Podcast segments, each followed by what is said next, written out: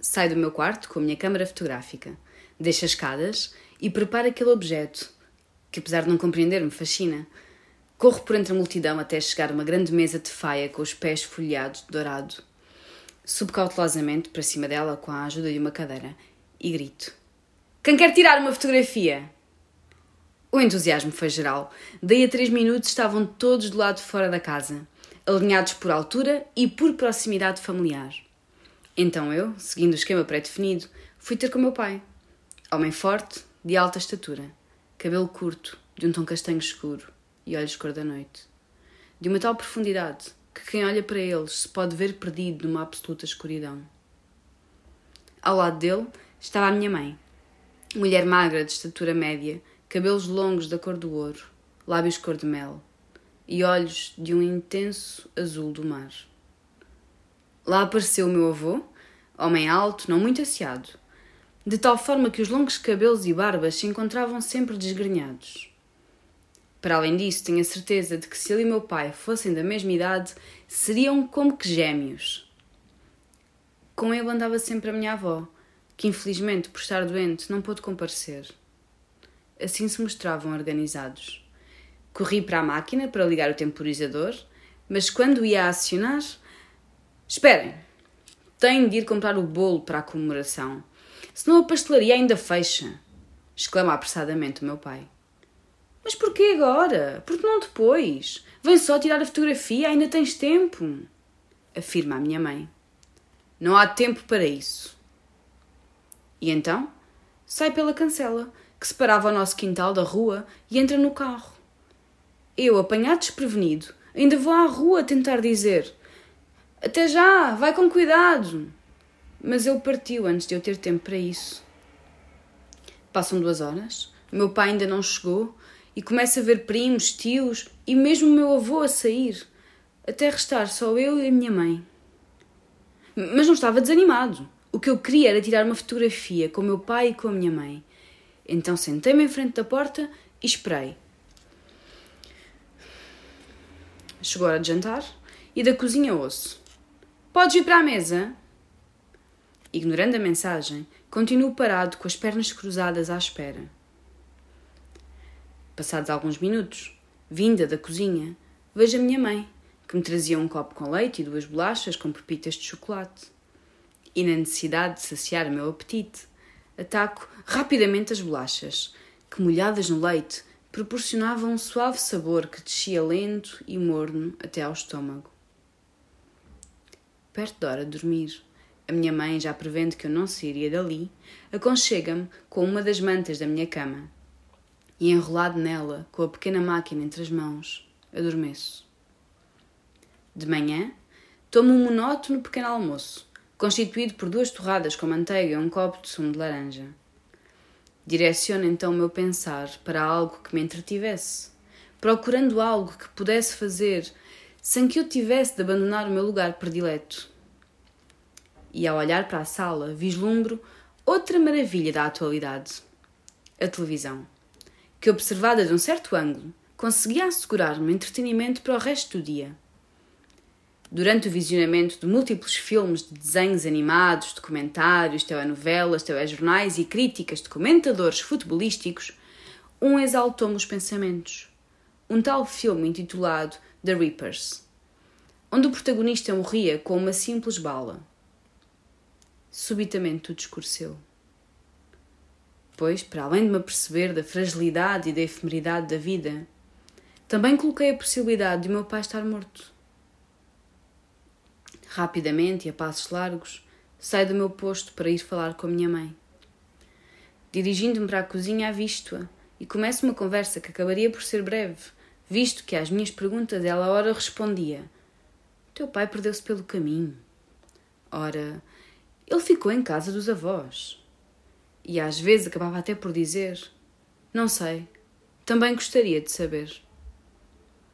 Com isto, o meu nervosismo juntou-se ao dela e por isso decidi que era melhor voltar para o meu posto. Já o céu escurecia, quando a minha mãe me pegou pela mão e disse: Vamos dar um passeio. Mas e se o pai chegar? Então ele que espera à porta? proferiu a minha mãe num tom frustrado. Saímos de casa e dirigimos-nos para o único parque das redondezas, o mesmo parque para onde íamos em todas as caminhadas. Já o conhecia como a palma da minha mão. Entrávamos por um pequeno arco, engolido por trepadeiras, e depois era só andar em frente. E durante horas andávamos e andávamos, sempre rodeados pelas mesmas flores brancas e amarelas. Como forma desesperada de evitar o inevitável, decidi largar a mão da minha mãe e andar pela berma do passeio, algo que ela não suportava. Porém, daquela vez, nem notou. Parecia estar noutro mundo. No parque, quando as minhas pernas já suplicavam por descanso, pedi para fazer uma pausa sentar-me num daqueles bancos enferrujados que iam aparecendo na lateral do trilho. Mas a minha mãe, negando o meu pedido, disse: Não sejas preguiçoso, continua a andar. Mas já estou cansado e também não seria melhor voltarmos para casa? É que está a ficar escuro. Vamos terminar o passeio. Mas o pai dizia que o pai não está aqui e não voltará a estar. Por isso vamos acabar o passeio. O resto do caminho fez-se em silêncio e cada um manifestou o seu desagrado pela situação. Eu andando pela berma do passeio e a minha mãe não me prestando atenção. Durante a noite, acordei com o recorrente barulho de alguém a bater à porta. E com uma total despreocupação, abria. De frente para mim estava uma figura alta, de barbas e cabelos longos, e ao olhar mais atentamente para a sua imunda cara, constatei que era o meu pai. Então abracei-o em êxtase, querendo saber por que demorara tanto? O que estivera a fazer? Estava mesmo em casa dos avós? Mas não me dando tempo para o fazer, apanhou a câmara do chão e, com o temporizador já ligado, colocou em cima da mesa. Então corri para ele e abracei-o com toda a força do mundo para que nunca mais desaparecesse, nunca mais desaparecesse. Agarrei-o com uma força inimaginável para que ficasse para sempre comigo. E passados meros segundos houve-se um clique. E já entre lágrimas vou ver a fotografia porque esperei tanto tempo. Mas o meu pai não estava na fotografia. Era como se eu estivesse a abraçar o nada. Então olho para trás e ele tinha desaparecido. Começo a correr por toda a casa, por corredores infindáveis, entrando e saindo pelas portas daquele labirinto tropeçando e indo de encontro a coisas que não via, até observar no fundo de um extenso corredor o meu pai, que caminhava lentamente para um precipício. Corro para ele o mais rápido que conseguia, e quando estava quase a alcançá-lo, meu pai cai, desaparecendo pela infinita e escura imensidão. Já de manhã, embrulhado em lençóis quentes e confortáveis, choro suaves gotas que caem gordas no meu colo e com a câmara entre mãos, revejo antigas fotografias. Algumas não tão antigas, de há uma semana talvez. Fotos em casa, à porta de casa, na rua, no parque, no jardim zoológico. Enquanto revia antigas e felizes memórias, alguém bate à porta e eu, esperançoso, abro-a freneticamente. Mas para meu desgosto era só o carteiro. Então, cabisbaixo, recebo o correio, fecho a porta, sento-me novamente, cubro-me com a manta, pego na câmara e continuo a rever outras memórias. Passam 15 minutos. E eu, que já quase adormecido estava, ouço então alguém a bater à porta. E levantando-me, com um pequeno e fugaz pedaço de esperança, abro-a. Diante de mim estava um homem alto, de cabelos longos e barba emaranhada olhos negros e cara besuntada de vivências. Nele eram claras as semelhanças ao homem que vi na noite anterior. Porém, com feições mais envelhecidas. Ao fechar a porta e avançar para mim, abraçou-me.